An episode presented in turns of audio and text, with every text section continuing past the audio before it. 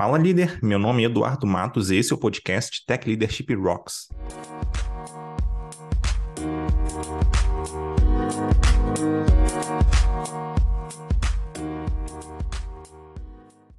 Antes de começar, eu queria deixar um recado. Se você é líder na área de tecnologia, Tech Lead, Engineering Manager, Tech Manager, QA Lead, DevOps Lead, etc., então eu quero te convidar a conhecer nossa formação para líderes de tecnologia na Escola Forja. Lá a gente traz uma formação completa passando por assuntos como gestão de pessoas, agilidade, métricas, comunicação, arquitetura e muito mais. São treinamentos com aulas ao vivo, bastante interação com os colegas e conteúdos práticos para você aplicar no seu dia a dia e se destacar na sua empresa. Para conhecer, você só precisa visitar escolaforja.com.br. escolaforja com j.com.br. Recado dado, agora vamos partir para a conversa com os nossos convidados. Hoje vou conversar com o Caco Mafra, ele é Kanban Expert e consultor. Tudo bem, Caco? Obrigado aí por aceitar o convite.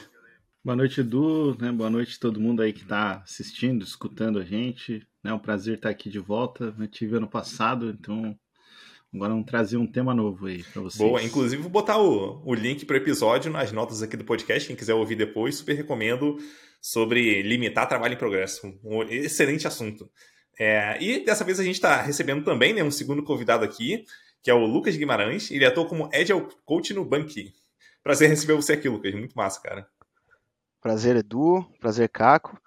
E uma boa noite aí para todo mundo que está acompanhando a gente. É uma honra estar tá participando dessa, desse papo aqui. Boa, boa, muito bom. É, bom, vamos lá, direto para o nosso assunto, né? Hoje a gente vai falar um pouquinho de estética, mas antes de começar a falar sobre o tema de fato, eu queria pedir para um de vocês, aí eu vou deixar aberto para quem quiser começar aí, só definindo exatamente o que é estética e tal, para quem estiver ouvindo a gente não ficar muito perdido aqui, saber por onde a gente está começando. Vamos lá, posso tomar frente aí nesse assunto. Bom, Static, ele é um método para você começar a introduzir pensamento sistêmico e introduzir Kanban na sua organização. É, traduzindo aqui Static, Static é um acrônimo para System Thinking Approach to Introduce Kanban. É, então, como Kanban ele é um método sem um processo de trabalho definido, né? diferente de alguns outros métodos que falavam, para você começar a trabalhar com essa metodologia aqui, você tem que implementar def de definidos processos, papéis e coisas do tipo. Kanban é um método que a gente fala que é prescrição zero, né? Então o pessoal sempre fica com muita dúvida. Cara, se não tem uma prescrição, ele só tem um guia ali de princípios e práticas, como que você começa a trabalhar com Kanban? E o Static ele é justamente esse kickstart, né? Ele tem alguns passos que ele fala para você começar a analisar, entender como que funciona a nossa organização, para você começar a introduzir pensamento sistêmico e entender como as coisas funcionam, e aí você vai estar tá automaticamente introduzindo o Kanban e a mudança evolucionária. Acho que de forma resumida é isso, a não ser que o Caco queira complementar mais alguma coisa. É, acho que até para um, talvez usando um vocabulário que o pessoal conhece, é como se fosse um assessment né, que vai mostrar como, como tudo está funcionando né, atualmente e o objetivo ali, principalmente, é identificar alavancas, né, insatisfações para que você possa começar a melhorar né, o que você tem. Né? E esse é um dos princípios até do método Kanban, né? de começar com o que você já faz hoje. E é, acho que é por aí, né? Acho que isso é o suficiente aí para a gente introduzir né, o static. Então, vai ajudar todo mundo, né, independente do método né, que você usa, a partir desse ponto que você está hoje, né, e começar nessa jornada aí da melhoria contínua.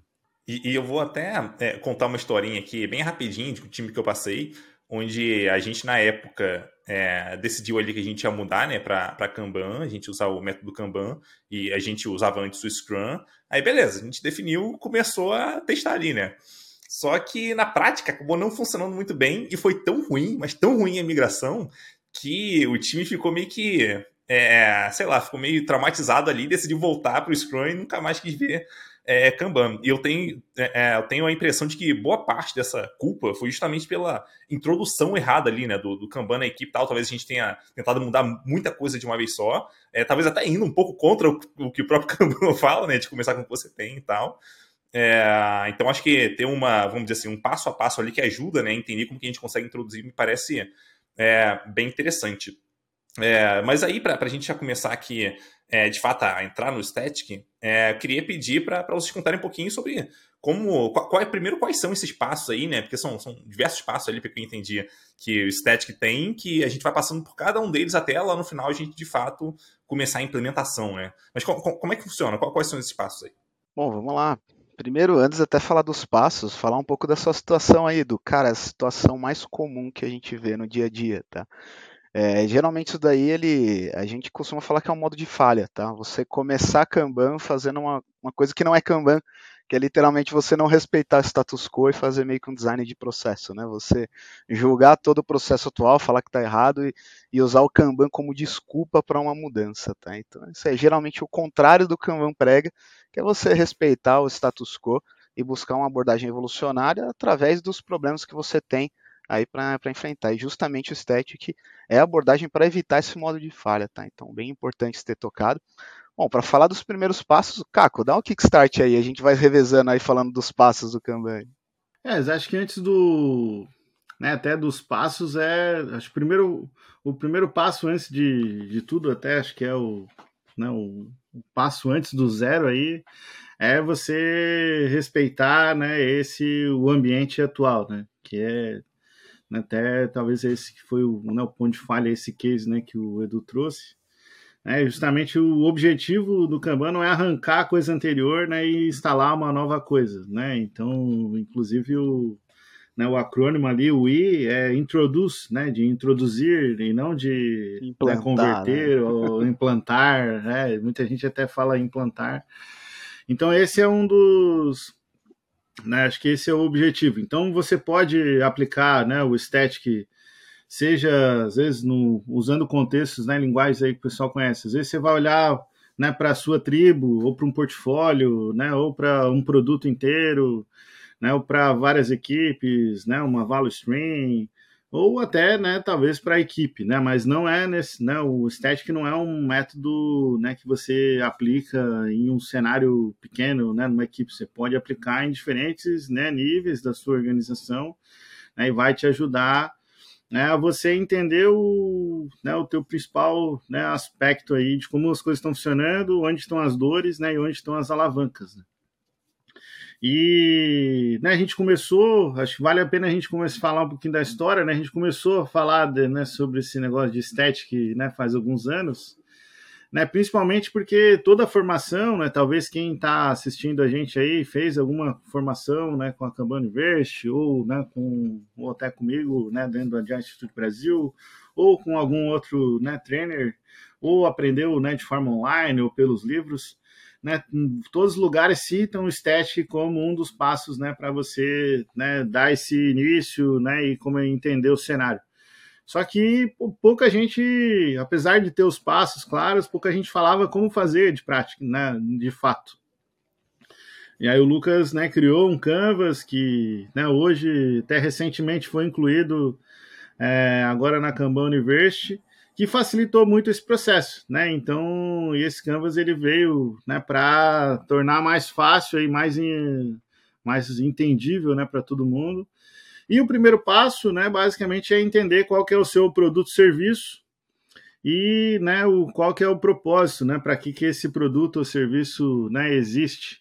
Então, esse primeiro passo, né, do do static ele dá essa visibilidade principalmente a qual é o objeto de que você está analisando, né? Quais são as fronteiras, isso te ajuda a dar clareza ali, entender aonde né, você está olhando, quem que é o cliente, qual que é o critério de sucesso, então né, o que, que faz né, esse produto ou serviço né, existir e por que, que ele gera né, resultado né, para o cliente, para a empresa.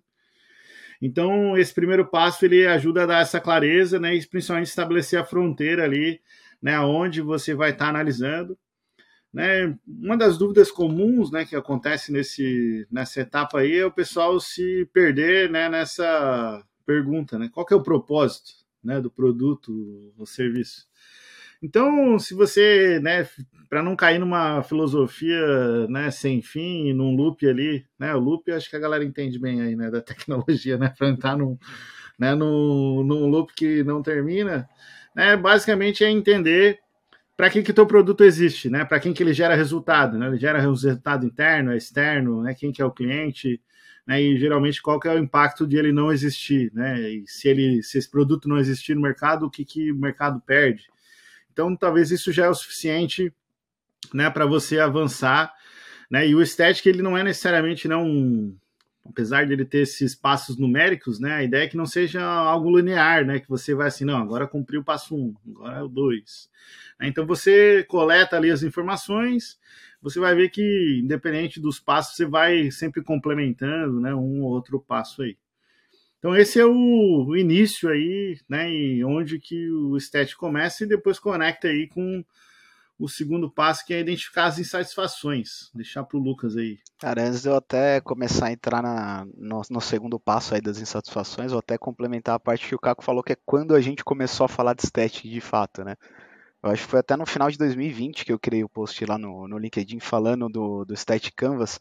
Na verdade, até qual que foi minha ideia? Eu criei é, um, cara, um Canvas, né? uma, uma gestão visual para abordagem, né? para o método do Static. Né? Porque eu tenho um sério problema, Edu. Eu sou o tipo do cara que, se você me falar, cara, você entendeu o que é que desenha, eu vou te falar, quero que desenhe. Cara. Eu sou muito visual, eu tenho dificuldade enorme de fazer conexão com as coisas se eu não estou visualizando aquilo. E eu criei aquela abordagem mais para mim mesmo, para eu me organizar dentro do meu trabalho utilizando Static. E na época eu compartilhei com a comunidade e teve uma repercussão que eu não imaginava. Né? Eu não sei qual que é o algoritmo do, link, do LinkedIn para distribuir conteúdo, mas teve um alcance muito acima da média aí do que uma publicação minha tem. E muita gente interagiu, compartilhou e começou até a utilizar e pedir assim, cara, me passa um template aí que eu preciso utilizar também, achei interessante. E o Caco foi uma das pessoas que interagiu. E na época ele até falou, cara, tá carecendo aqui na, na comunidade de conteúdo sobre Static. Por que, que você não cria um, um post, um artigo, alguma coisa também, é, falando mais detalhadamente do Static, né, aprofundando um pouco mais, além dessa, desse canvas. Eu falei, cara, faço, mas vai fazer comigo, não vou fazer isso sozinho não. E aí a gente criou esse conteúdo e depois veio a ideia de criar um workshop. É, e aí a gente deu palestras aí também no, cara, em meetups, teve, cara, teve outras palestras que a gente deu e também um workshop reduzido aí no Scrum Gathering, que depois virou um workshop que a gente comercializa aí através do Agile Institute Brasil, que virou um treinamento oficial. Mas enfim, esse foi o início, foi interessante aí o Caco ter falado. Uhum. E agora voltando até a falar do, dos passos do estética, né? Então o Caco falou do primeiro passo, que é geralmente você entender o propósito, entender é, qual que é qual que é o, o, grande porquê daquele produto ou daquele serviço que a gente está falando. E o segundo passo, para mim, é, eu julgo ele como mais importante. Né? Lógico que todos são importantes, tem valor em todos os passos do estético, mas esse segundo passo, que é você entender fonte, as fontes de insatisfação daquele serviço, para mim ele é o mais importante porque ali você começa a entender o tamanho da encrenca. Você entende os problemas que existem naquela organização, naquela entrega de serviço e da onde vem a origem daqueles problemas. Então, geralmente o estético a gente costuma fazer com uma amostra representativa das pessoas que estão envolvidas naquele serviço. Ou seja, cara, você tem um serviço ali que comporta inúmeras pessoas que estão envolvidas naquela entrega. Você vai ter o time técnico, o gerente de projeto, o gerente funcional, o Scrum Master, tudo, né? As dependências, né? A área que recebe a demanda, enfim. E geralmente no estético a gente fala, faça o estético como uma amostra representativa, porque o próprio nome fala, né? É abordagem sistêmica, né? pensamento sistêmico. Você não vai ter nada sistêmico fazendo isso daí enviesado com um grupo de pessoas que tem a mesma atribuição ali, né? Você vai ter uma visão muito parcial de como as coisas funcionam. E através das insatisfações, você abordando isso com, com essa representatividade de pessoas de uma forma mais holística, você entende, cara, como que esse serviço ele tem um fit ou ele a entrega dele ela é adequada perante esses grupos, né? Então você vê aí muitas coisas que são comuns a um grupo, é, mas não são, cara, insatisfações para outros. Tem satisfações que um outro grupo enxerga que outro não enxerga. Tem coisas que são comuns para todo mundo e ali logo de cara você vê que você tem uma alavancagem melhor para poder mudar alguma coisa. Então eu considero ali, cara, as insatisfações como passo principal. E também ele tem uma coisa importante. Geralmente quando você está olhando as insatisfações, você vê também a maturidade daquela organização ou daquele serviço que está falando. Um exemplo, cara, é muito comum quando a gente aborda as insatisfações, a gente divide até essas insatisfações em insatisfações internas, que são insatisfações dentro das pessoas que compõem aquela organização ou aquela entrega de serviço, e as insatisfações externas, que geralmente está na ponta de quem recebe aquela entrega, né, do cliente ou de um stakeholder aí externo que, que não está dentro daquele serviço. Geralmente, cara, uma organização de maturidade baixa, ela só vai olhar internamente, quase não enxerga insatisfações externas porque ela nem olha para o cliente, ela está muito mais voltada a seus problemas internos. E aí ele já te dita um pouco, cara, o que, que aquela organização valoriza e qual que é a maturidade dela naquele momento. Então, isso daí eu acho, geralmente costumo dar uma atenção especial, eu acho que é um passo muito importante. Já no terceiro passo, é, a gente costuma falar um pouquinho aí da, das demandas, né, Caco? Aí você pode dar um overview melhor pro pessoal. É, o terceiro passo é, depois ele conecta, né, com análise também da capacidade, mas ele ele ataca, né, um, um desafio bastante comum, né, das organizações, das equipes, que é sempre tem muito mais coisa para fazer do que né, capacidade disponível para executar. É, então esse é um problema bem comum, né, que provavelmente, né, quem está escutando a gente aí enfrenta em algum nível. Então não tem nada de novo nisso, mas o fato é, as pessoas sabem que às vezes de forma geral que tem muito mais coisa para fazer do que capacidade, só que muito trabalho às vezes está oculto, né? Tem muito trabalho que né, não tá, não se sabe exatamente quanto tem daquilo, né? Aquilo só passa alguém executa e às vezes consome ali a capacidade, mas ninguém está né, atento a esse aspecto. É, tanto coisas pequenas que às vezes né, comprometem ali e, né, demandam do esforço cognitivo né, da equipe ou né, de um serviço ou de um produto, quanto às vezes né, demandas que são realmente relevantes, mas que atravessam totalmente a execução ali e com uma prioridade fora de qualquer né, resultado que se espera. Então, esse passo né, de analisar a demanda, ele tem um, uma, uma, uma importância muito grande de dar visibilidade de tudo que aquele, né, aquele serviço, produto ou equipe né, no qual a gente está avaliando, de fato executa né, e trabalha em cima. Então, essa análise da demanda, ela tem, a gente até né, traz um formato de uma tabelinha, né, para que as pessoas possam entender, né, da onde que vem, quem que é o solicitante, quem recebe, principalmente entender a taxa de entrada ali, né? Quantos que tem disso por semana, por mês, né, por por dia.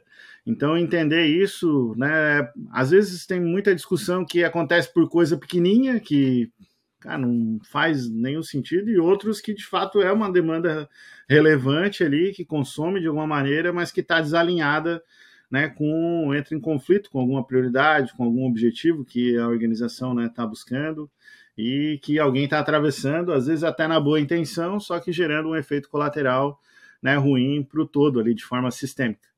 Então, além disso, né, na demanda, a gente entende se aquela demanda, né, para cada demanda, se é algo planejado, não planejado, planejado ou sazonal. Então, isso também dá uma perspectiva né, para você entender tem muitas equipes que têm, às vezes, lidam com demandas, né? O que é uma demanda sazonal? Que ela acontece, às vezes, só no final do mês, ou só no começo do mês, ou só em algum período do ano.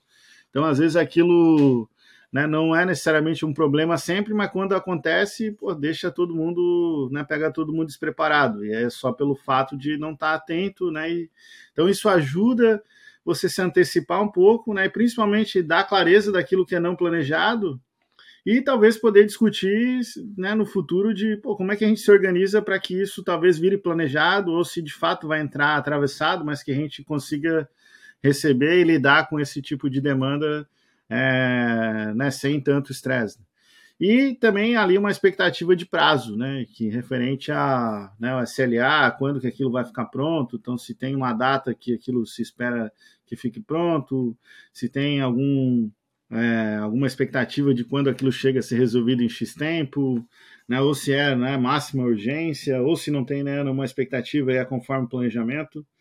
Então, isso, né, essa, essa análise, né, e às vezes você vai identificando, acho que é importante, né, durante você vai identificando né, o static não precisa ser necessariamente um workshop, né? Você pode ir investigando isso com várias pessoas, né, vários atores da equipe. Provavelmente quando você vai investigando as insatisfações, você vai já, já coletando essas demandas e durante todo o processo, né, você vai, vai surgindo demanda, você vai coletando ali, né, que é um passo bastante importante. Acho que a gente esqueceu também de comentar no, no início, né, o, o o Static, né, existe, a gente falou do Static Canvas, né, eu e o Lucas também a gente criou agora recentemente o Static Canvas Playbook, né, que vocês podem né, baixar gratuitamente, quem quiser ir acompanhando, talvez aí, né, o, o podcast aí pode baixar no bit.ly barra static playbook, então provavelmente depois o Edu vai deixar o link aí também, né, esse link vai estar em algum lugar aí onde você estiver acessando o podcast, vale a pena você baixar e e escutando aqui, né, junto com o material que vai também facilitando aí você tendo o recurso visual. Isso aí.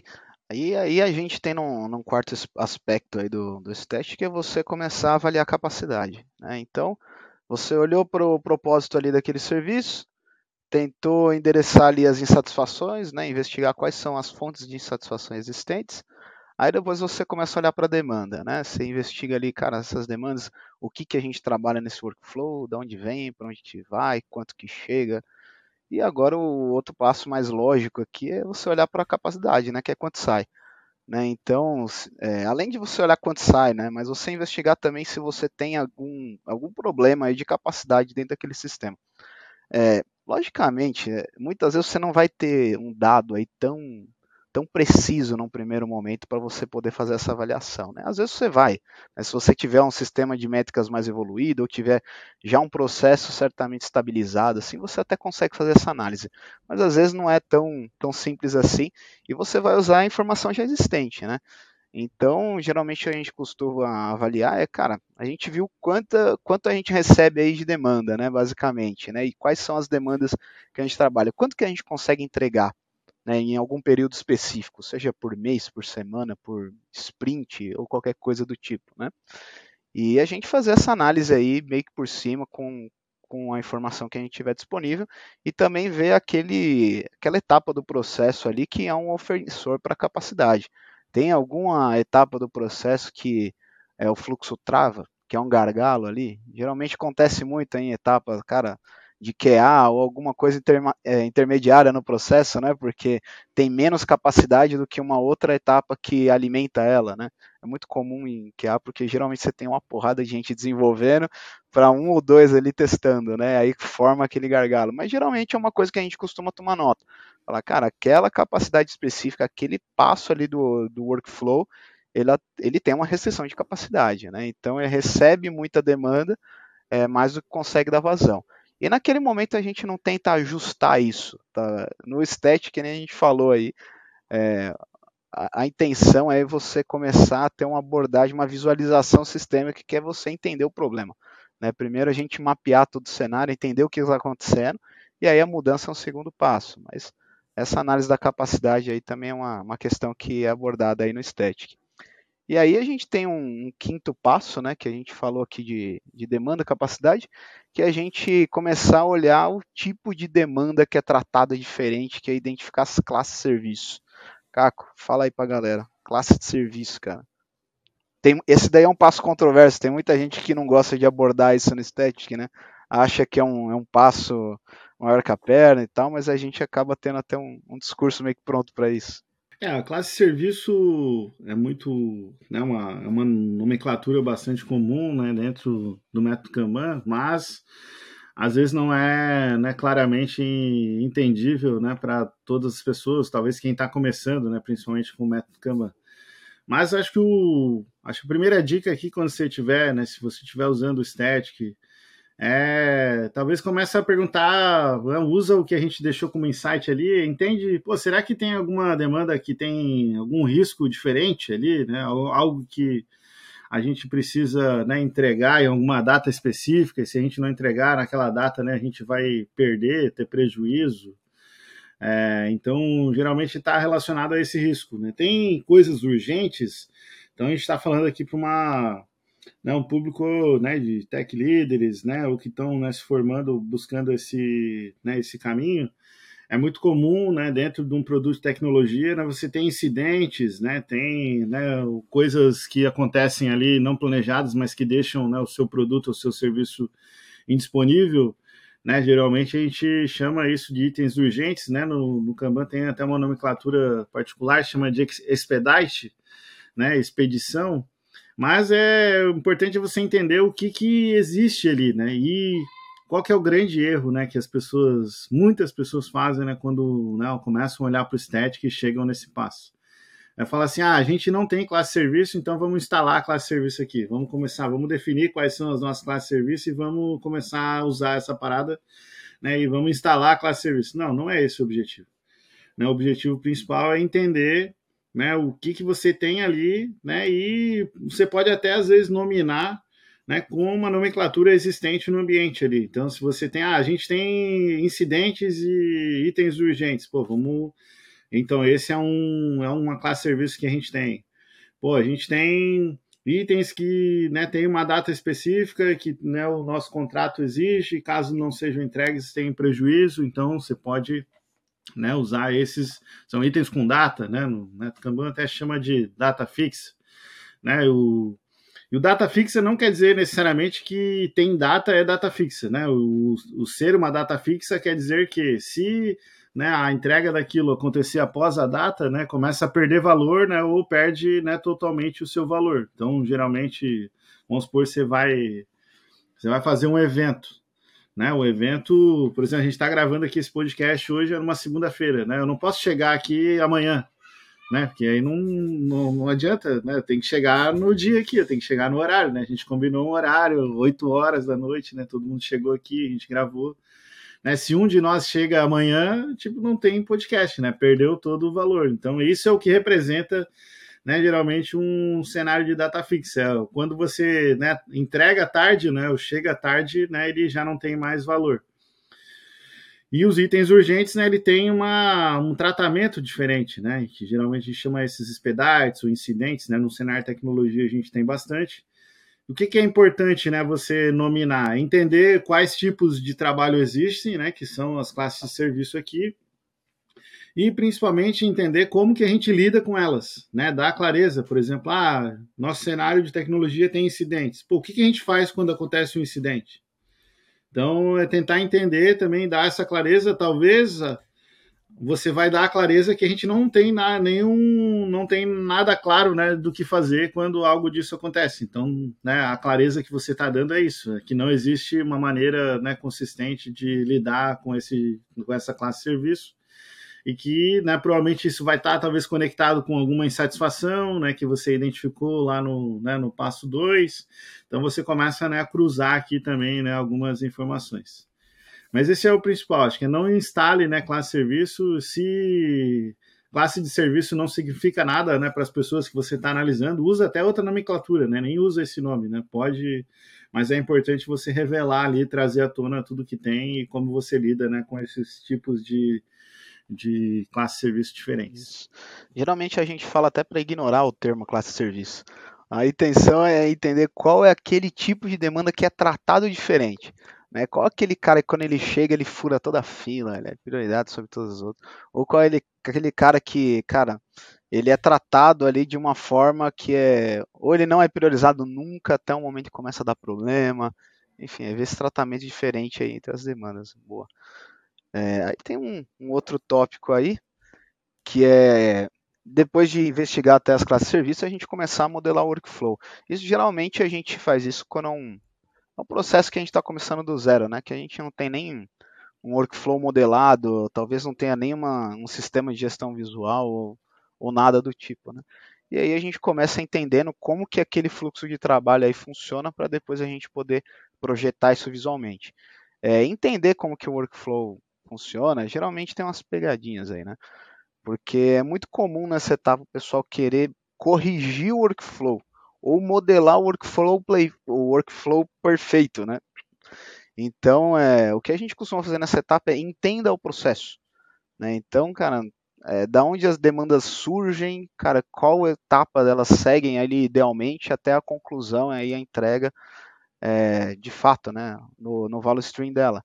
Então é comum você pegar um cenário que ali cara, tá bem embrionário ali, tem um to-do do Indone, alguma coisa daquele tipo, é, e você querer estressar muito aquilo. Não, cara, vou aprofundar, colocar todas as filas ali disponível visualmente e vai com calma. Às vezes, cara, tá claro para as pessoas que tem algumas outras etapas que você vai até poder introduzir em um segundo momento, mas a ideia primeiro entende como funciona o workflow, não chega falando que, cara, você vai corrigir todo o sistema que está ali visível ou disponível naquele momento, né? Então, entender o workflow ali é um, é um outro pra, um, um passo, né? E projetar o sistema é um passo que a gente entende que é, é um passo diferente. Primeiro você entende e depois você vê, cara, como que você vai projetar aquilo lá visualmente dentro do sistema de trabalho ou dentro de uma ferramenta específica, seja Gira, Trello, a parede ou qualquer outra coisa. E aí, Caco, tem acho que um último passo aí que a gente considera, né? É, mas antes até eu queria ver do Edu aí, provavelmente dentro de tudo isso que a gente falou até aqui, né? Geralmente o que, que você vê aí que o pessoal tem dúvida? O que, que geralmente chega para ti, né? O pessoal te manda ou discutiram né, em outros tópicos? Talvez a gente complementar aí. Boa, boa, vamos lá. É, isso aqui é praticamente uma aula, né? Nem um episódio de podcast. boa. É, queria voltar aqui alguns passos, né? Vamos, vamos lá, voltando um pouquinho para o propósito, né? Então, é, vocês comentaram ali é, no começo sobre a importância de encontrar o propósito ali, de até de olhar para o ponto de vista é, é, propósito barra insatisfações também, né, que seria um segundo passo, é, é, muito do ponto de vista do cliente também, na ponta. Daí a pergunta é, olhando um pouquinho para propósito, mais especificamente, um, assim, ok encontrar o propósito, mas também é, talvez seja fácil aqui se perder e encontrar um propósito meio fluffy, assim, meio sabe? Ah, muito bonitinho assim, mas que não necessariamente reflete muita realidade. Então, ah, não, a gente quer o sucesso do cliente, ou a gente quer, é, é, enfim, gerar valor aqui, sei lá, alguma coisa muito fluffy assim. Então, isso costuma de fato acontecer ali? Como é que a gente consegue evitar esse tipo de, de, de propósito ali que é talvez muito abrangente, muito. que talvez não, não guie exatamente para onde a equipe deveria apontar? Bacana, Edu. vou deixar o Caco mandar a bala nessa daí. Eu vejo que acontece bastante, mas acho que a dica principal é se a pergunta bateu, né, e não tem uma resposta, né, é melhor deixar sem resposta do que tentar, né, procurar o, o propósito, sabe? Acho que a minha dica principal é essa, assim, ah, pô, bateu aqui perguntando, meu, qual que é o propósito para que esse produto existe? Ficou aquele eco, né? O grilo, até, né? Depois o Du bota aí um grilinho lá no final. né? Cri, cri, cri, ninguém pô, pula, entendeu? Se acho que o, o principal ponto é esse, porque o objetivo ali não é não é fazer uma dinâmica para descobrir o propósito que não está descoberto, né? E sim só trazer à tona, né? Principalmente, talvez é pô, de quem esse produto resolve o problema de quem, talvez seja né, um né, em qual mercado que a gente atua, mas é aí numa linha mais pragmática, assim, menos, talvez, é, inspiracional e mais prática, sabe? Porque a gente sabe que existem algumas definições, né, que talvez quando você vai olhar, né, para um produto ou serviço, que você quer talvez fazer uma definição mais clara, né, do, do propósito do produto, às vezes você vai, de fato, filosofar um pouquinho mais, é, porque é, o, é a intenção mesmo daquele momento, né? Na, nesse caso aqui, né, a intenção é de fato trazer um pouquinho mais de clareza, né, do, do que a gente está falando e qual é o direcionamento, né, desse produto ou serviço. Então, é, o propósito ali está mais nessa linha, né, do direcionamento, assim, qual é o resultado que ele gera. Já o, o resultado conhecido. Se não não sabe, não tem clareza, deixa sem, pula e segue em frente que né, talvez depois isso apareça durante o processo. Assim. E o fator também que a gente considera que essa questão de você entender o propósito é um primeiro passo, é porque, cara, geralmente se você não entende o propósito daquele serviço que você entrega, ou quem é o seu cliente, o que, que ele quer, cara, você talvez tenha um problema tão grave que não é essa gestão micro aí, essa otimização de processo que vai resolver alguma coisa, né, cara? Então, por isso que a gente costuma até utilizar isso como, cara, esse é um primeiro passo, porque é muito óbvio, cara, é uma coisa que você tem que realmente compreender de forma mais simplificada para poder minimamente tentar evoluir o resto da sua forma de gestão, né? Uhum. Eu, eu, acho bem interessante você comentar é, que eu isso. já vi. Diga aí, Caco, diga aí, diga aí. Não, o que eu já vi, assim, é que às vezes o. Não é que o pessoal não conhece propósito, mas É, às vezes eles estão tão focados assim, ah, o nosso propósito é entregar o que pedem pra gente. Então eu já, eu já vi isso, mas não, não quer dizer que tá errado, entendeu? A gente até ri, mas é que é, é, o que o pessoal acha que é, então tá bom, então vamos botar isso aí. Então o nosso propósito é entregar esses os projetos que chegam pra gente, é, né? E, o, propósito o que, mesmo o que tá, é o... outro, tá, com outra pessoa, é. né, cara? Tá na cabeça de uma outra pessoa que não é. tá envolvida naquele contexto ainda, né, cara? Então o Static vai revelar que, pô, talvez tem que. Tá falta uma melhor comunicação, né, para entendimento do, de fato, da responsabilidade né, mais, mais ampla, né? Mas o que o pessoal consegue ver é aquilo. Então, beleza, vai com isso ainda. E, e fica o alerta, né, para quem está ouvindo ou assistindo a gente, é líder de equipe, e tem dificuldade né, de articular ali, o propósito da equipe e tal, é, eu até costumo dizer que em situações assim, essa equipe está correndo um seríssimo risco de ser descontinuada num futuro não muito distante, porque se ela não sabe nem exatamente o que ela está fazendo ali, a chance dela não estar tá fazendo nada de muito importante é pelo menos razoável, né? E, e nesse momento de, de layoffs e coisa do tipo, cara, tenta encontrar alguma coisa que realmente vale a pena você trabalhar, que tem um propósito ali, que gera é, resultado para a empresa, ou que gere resultado claramente para o cliente na ponta, mas que você consiga tangenciar isso, tangibilizar isso de alguma forma. Porque se, cara, se não tem propósito ali, você não consegue encontrar. É, é, eu, como líder, teria que parar tudo. Não, peraí, para tudo, tem que descobrir isso aqui, tem que ter um propósito. Se eu não sei agora, se não está claro, tudo bem, vou correr atrás aqui vou tentar encontrar. É, é, eu acho curioso que é, quando a gente vai estudar também sobre Lean ali, é, é, sobre começando lá sobre sistema Toyota de produção e tal. É, se não me engano, esse é um dos primeiros pontos que a gente também olha lá no Lean, né? Que é justamente encontrar o propósito ali e tudo deriva, se deriva do propósito. Porque se você não tem propósito, cara, não tem muito sentido o time existir em primeiro lugar. Talvez até tenha e a pessoa não saiba, né? o time não saiba ainda. Aí tudo bem. É, mas às vezes realmente não tem. Como eu já vi acontecendo de times que é, trabalhavam meses assim em alguma coisa e não entregavam aquela coisa e, pô, e aí, como é que tá? Tipo, tá, tá, entre aspas, cumprindo o propósito? Obviamente a gente não perguntava assim na época, mas, pô, tá cumprindo o propósito? Ah, não, a gente, sei lá, não, não tá entregando, parece que não tá entregando nada de muito importante, tá, não tá gerando muito resultado, e é isso.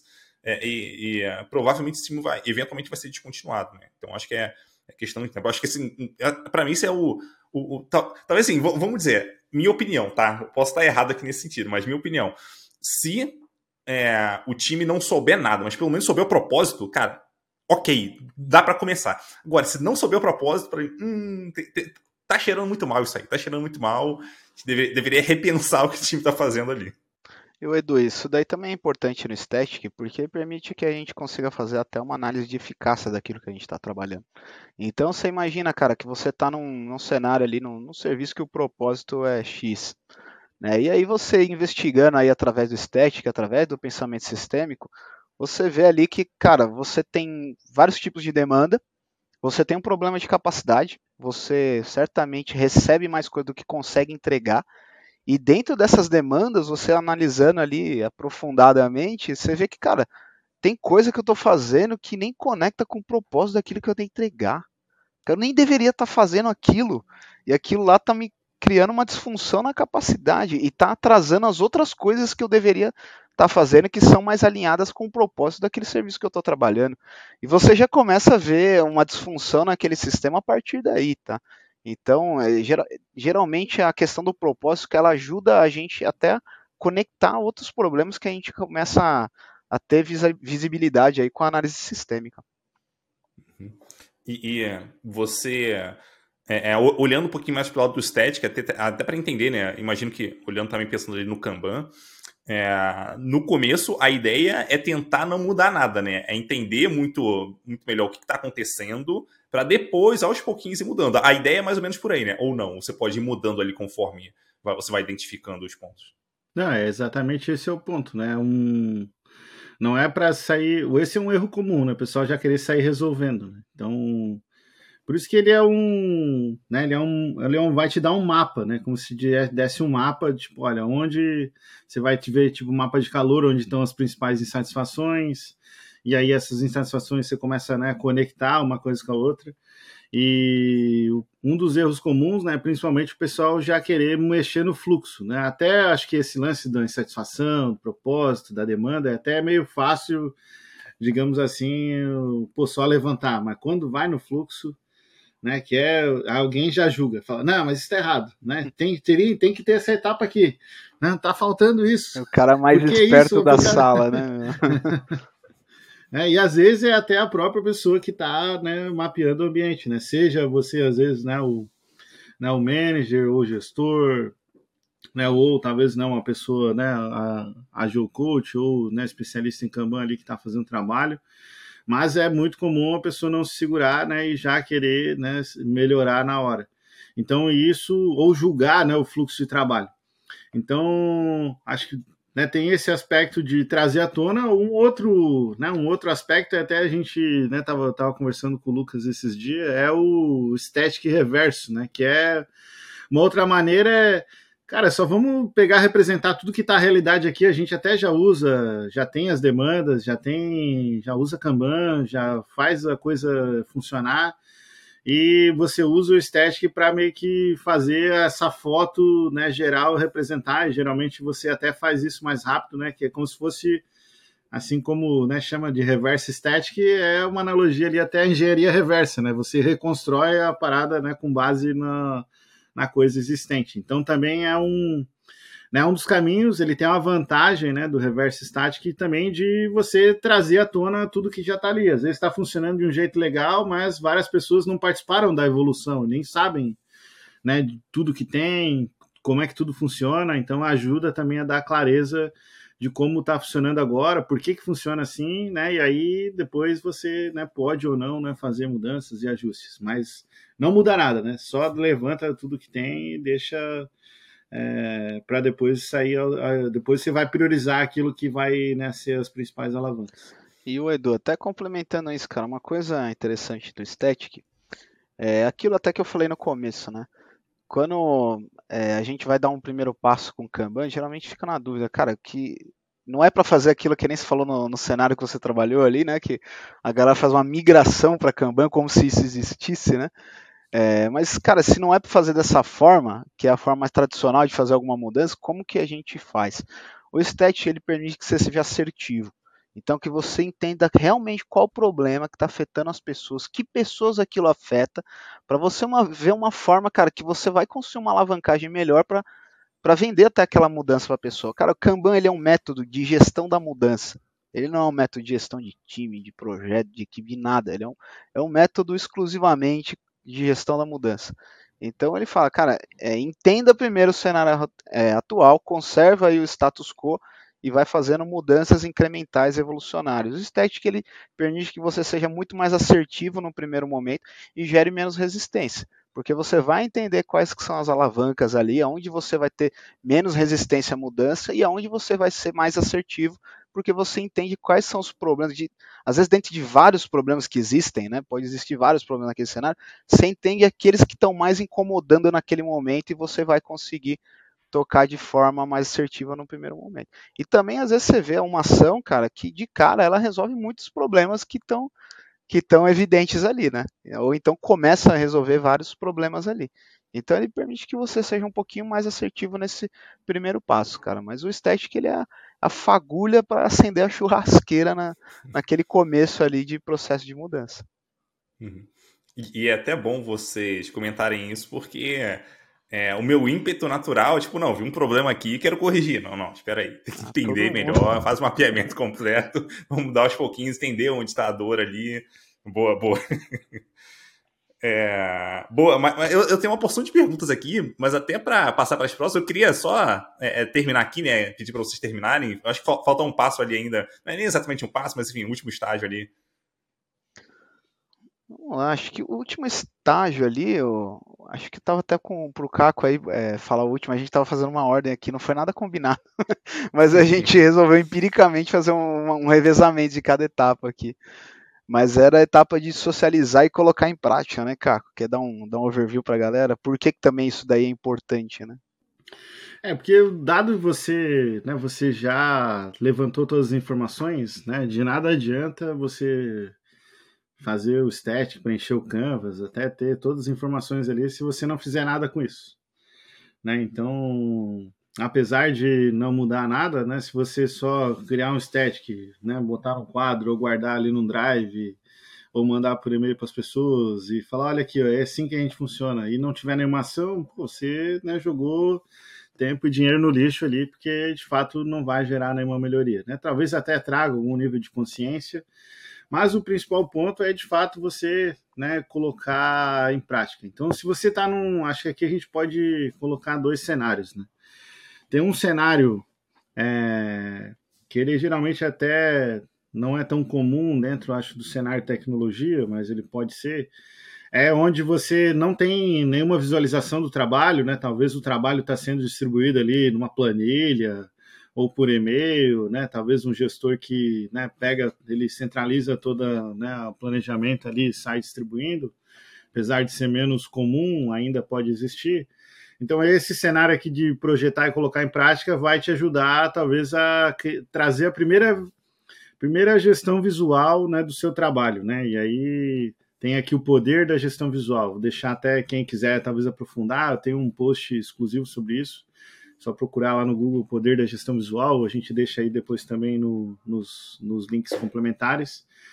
Né? E vai te ajudar a trazer bastante é, visibilidade, que eu acho que se você está nesse cenário que está tudo oculto, né, deixar visível vai te ajudar principalmente aquelas insatisfações que você coletou lá, tanto externa quanto externa, é, elas ficarem visíveis e aí depois isso vai facilitar o processo de mudança e aí você consegue melhorar.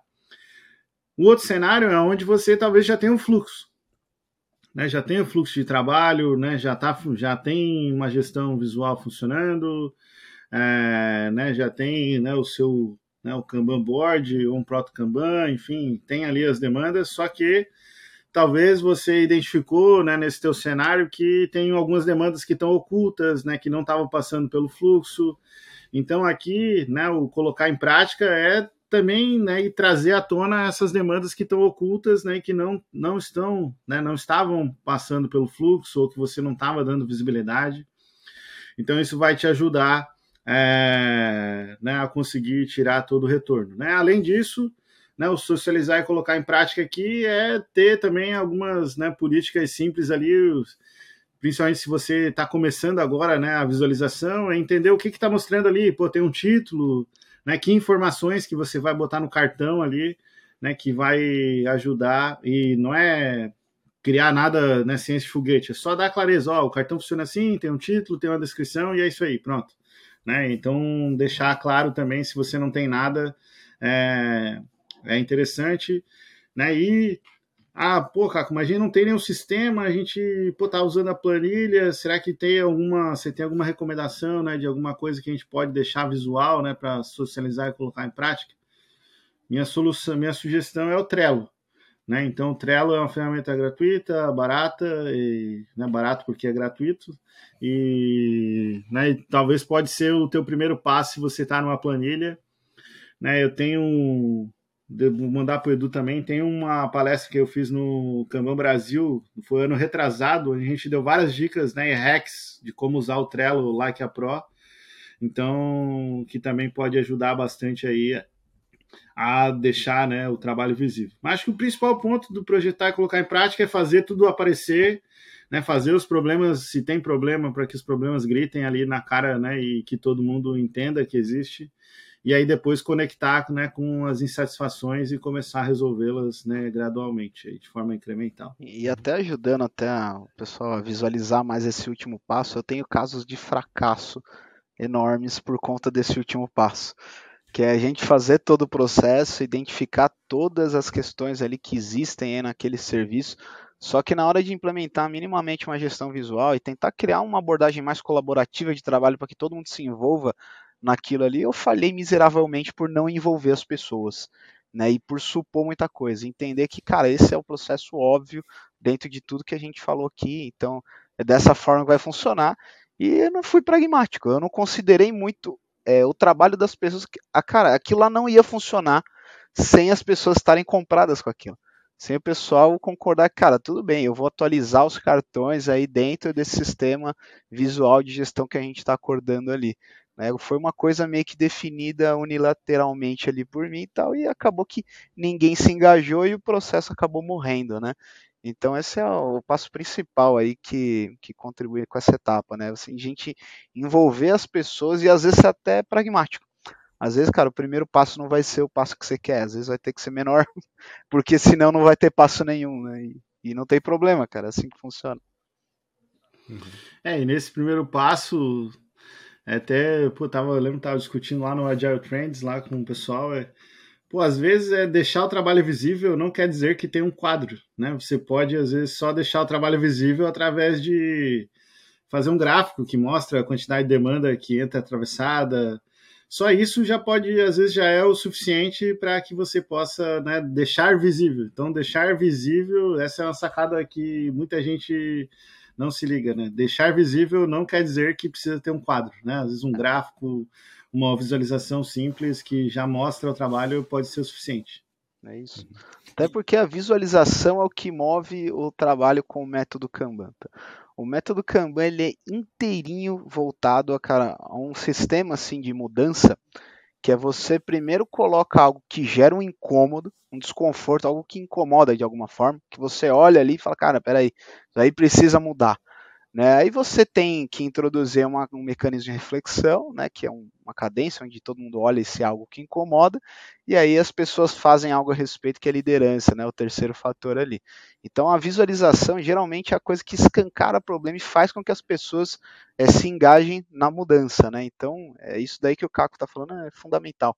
É tornar visível as coisas para que as pessoas possam se engajar e mudar aquele status quo. E é, é até interessante vocês comentarem isso, porque meio que empiricamente eu cheguei é, na, na, mesma conclusão ali é, ao longo da, da, minha carreira, as tentativas de mudança e tal.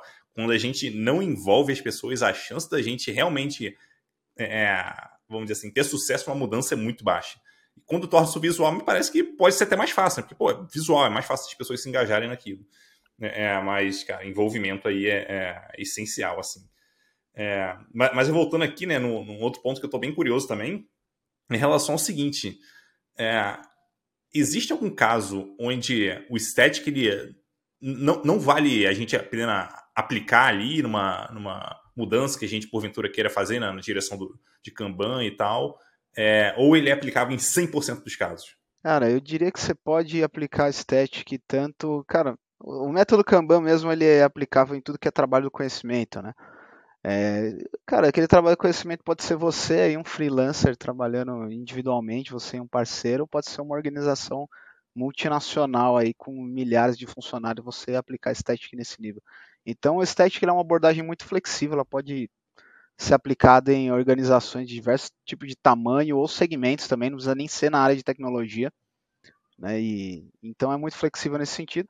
E, cara, dependendo do cenário, cara, se você tá num cenário muito reduzido, cara, é tipo, você tá falando nem uma equipe nem nada, é, cara, muito pouca gente, tá muito claro as coisas. Você não tem muito esforço de gestão da mudança, né? Você não precisa ter tanto convencimento tal, e, e é muito fácil de você fazer experimentação, você tá numa coisa muito segura.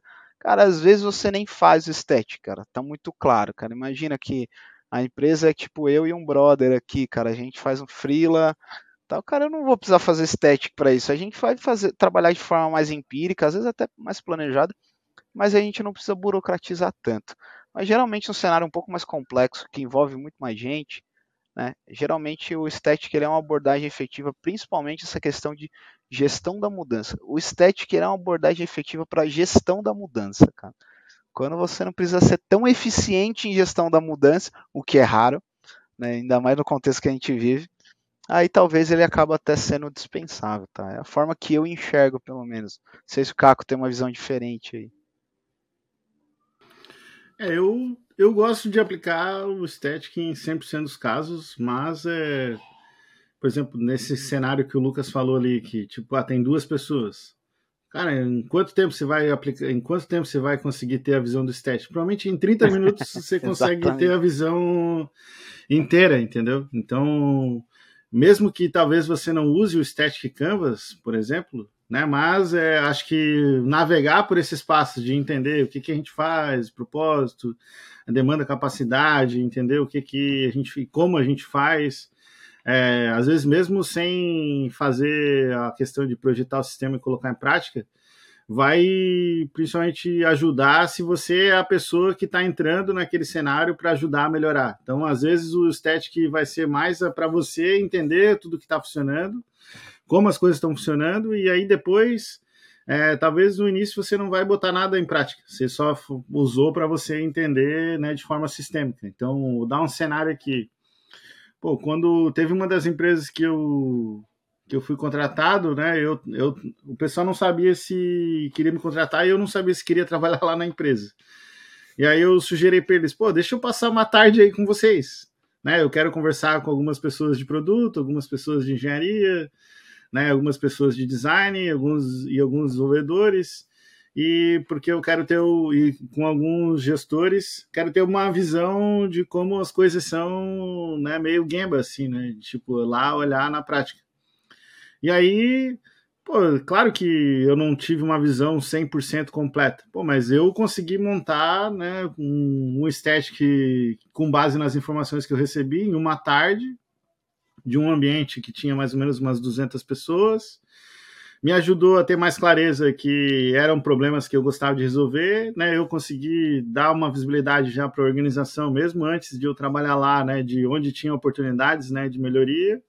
E aí a gente né, entendeu que fazia que a minha leitura fazia sentido para eles, né? E eu fiquei mais seguro também que pô, poderia fazer um bom trabalho lá. É, então, mas eh, não necessariamente precisa ser horas, é, vários dias, entendeu? Então, a sequência de como o Static navega, para mim, é o mais valioso, sabe? Então, para mim, a resposta é: pô, eu entendo que vale a pena aplicar em 100% dos casos, mesmo que talvez nem seja trabalho do conhecimento, vai te ajudar também, entendeu? Vai te ajudar a ter um, uma análise da, do, do cenário para que você possa né, aplicar ali. Boa, boa. E um outro ponto que eu queria saber, assim, eu não sei se essa pergunta é muito doida, tá?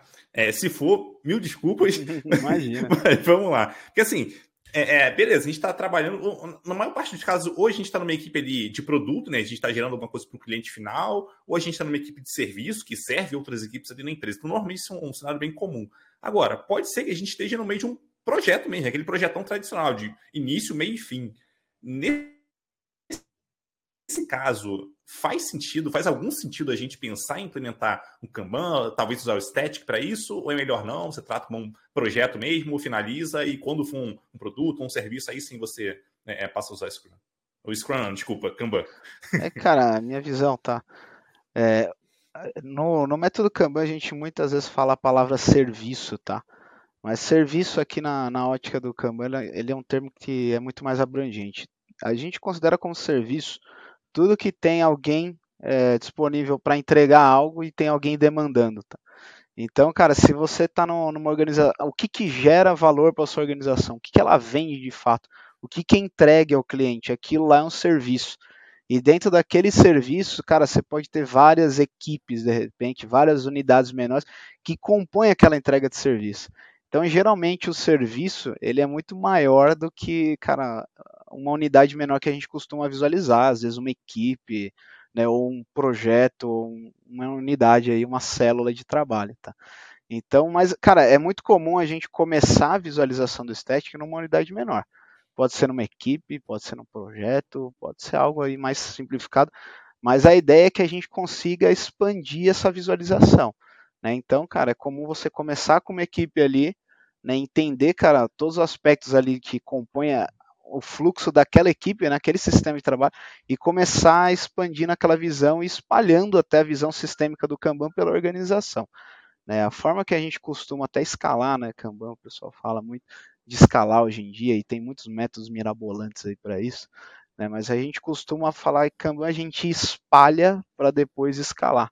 Então, a forma da gente evoluir a orientação a serviço da organização, que é de, foco, de, é, de fato dar, dar foco as coisas que, que têm valor para o cliente, é a gente começar a espalhar essa visão sistêmica com static e tendo vários, é, vários workflows ali é, menores aí conectados para uma entrega aí, uma visão mais orientada a serviço.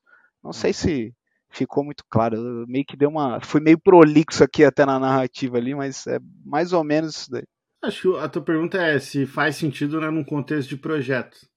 Eu entendo que sim, porque mesmo eu, eu, por exemplo, já trabalhei em contexto de projeto durante bastante tempo, né? Eu faz já algum tempo, mas quando eu comecei a aplicar os métodos ágeis e tal, eu trabalhava principalmente numa numa equipe de, de tecnologia, mas a gente customizava um software de uma empresa. Então, a gente tinha em torno, geralmente no meu portfólio, eu tinha em torno de 20 projetos ao mesmo tempo, só que nem todos estavam sendo, digamos, executando ao mesmo tempo, né? Tinha uns que a gente estava no período inicial, tinha outros que estavam num período né, de manutenção, ou estava né, num período de acompanhamento. É... Pô, na época eu não conhecia Kanban, isso era antes de, né, no, quando eu comecei a aplicar, né, Scrum, e foi o primeiro método ágil que eu, não, o método que eu tive contato ali, que é um framework. Então ajudou, mas pô, eu se eu tivesse hoje conhecimento de Kanban, né, e soubesse Static lá em 2008, 2009, quando, né, eu, quando eu comecei a aplicar, pô, teria me ajudado demais, entendeu? Teria me ajudado a ter muito mais essa clareza né, de demanda capacidade, saber quais são os tipos de demanda, quais são as classes de serviço, o que, que já estava rolando ali, como eu poderia me lidar melhor com isso, entender as demandas que acontecem não planejadas, porque mesmo quando você está num contexto de projeto, né, quando a gente está falando aqui um projeto de tecnologia, um projeto de software, pô, dificilmente você vai só lidar com foco 100% naquele projeto, né? Vai ter outras demandas que vão surgir, talvez eh, paralelo, ou vai ter outro projeto em paralelo também. Então, entenda o projeto como uma entrega, né? E, pô, com certeza vai te ajudar a dar essa visibilidade de tudo que está rolando e se tem alguma sobrecarga, algum ponto, né, vai te ajudar com certeza, sim. Vale a pena e eu recomendo. Boa. E para finalizar aqui, é, eu queria deixar espaço para vocês fazerem um jabá aí, mandar uma mensagem para o pessoal que estiver ouvindo ou assistindo a gente, então fique à vontade. Ah, vamos lá então, né? É, pô, primeiro agradecer, né, todo mundo que assistiu a gente, né? Esse é um formato diferente, a gente tem bastante material, então se você quiser, né, vou reforçar aqui, quiser conhecer, né, sobre o Static Canvas, né, baixa o playbook, né, que vai estar em algum lugar o link aí. Se você procurar né, no Google, esqueceu o link do playbook, procura Static Caco Lucas, né? Você vai achar algum post nosso que vai ter o playbook, vai ter o Canvas lá. Né, tem bastante material gratuito nosso por aí. E se você quiser aprofundar, né, quiser de fato, pô, legal, baixei o playbook, vi o texto, tem o conteúdo super completo, pô, quero meter a mão na massa, quero aprender.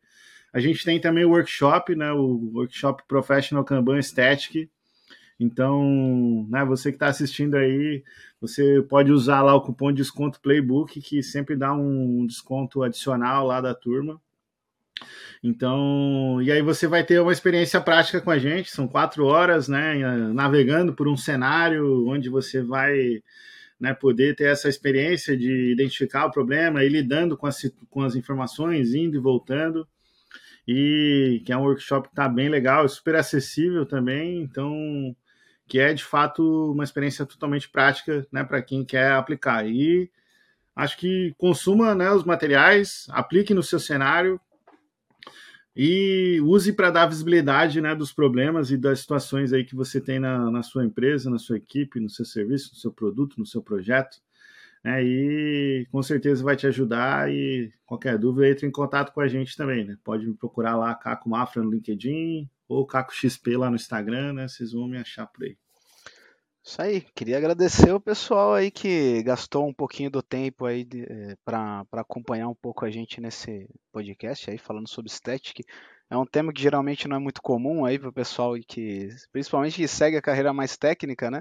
Mas quando começa a entrar na parte de liderança, começa a emergir um pouco mais esse assunto aí de Kanban, de visão sistêmica, e foi um prazer aí dividir esse tempo aí compartilhando um pouco de conhecimento com vocês.